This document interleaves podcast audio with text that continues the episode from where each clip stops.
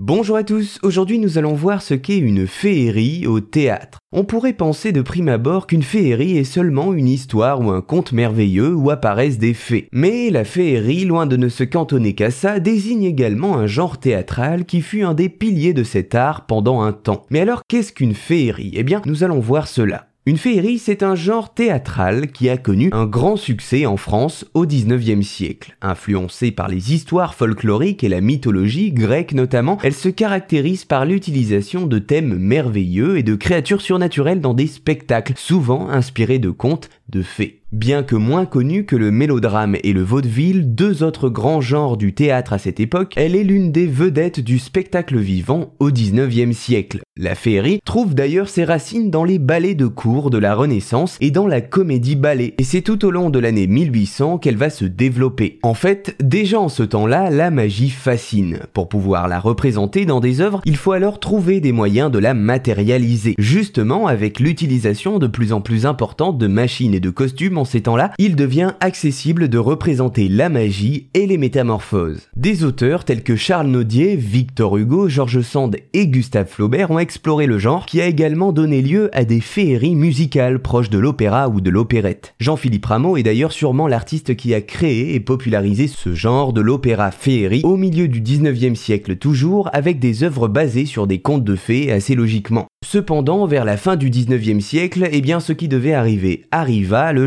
de la féerie tomba peu à peu en désuétude et disparaît peu à peu des planches de théâtre et d'opéra.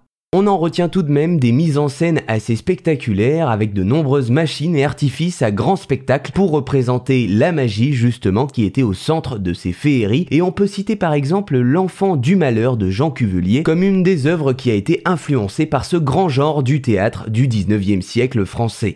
Voilà, vous savez maintenant ce qu'était une féerie au théâtre.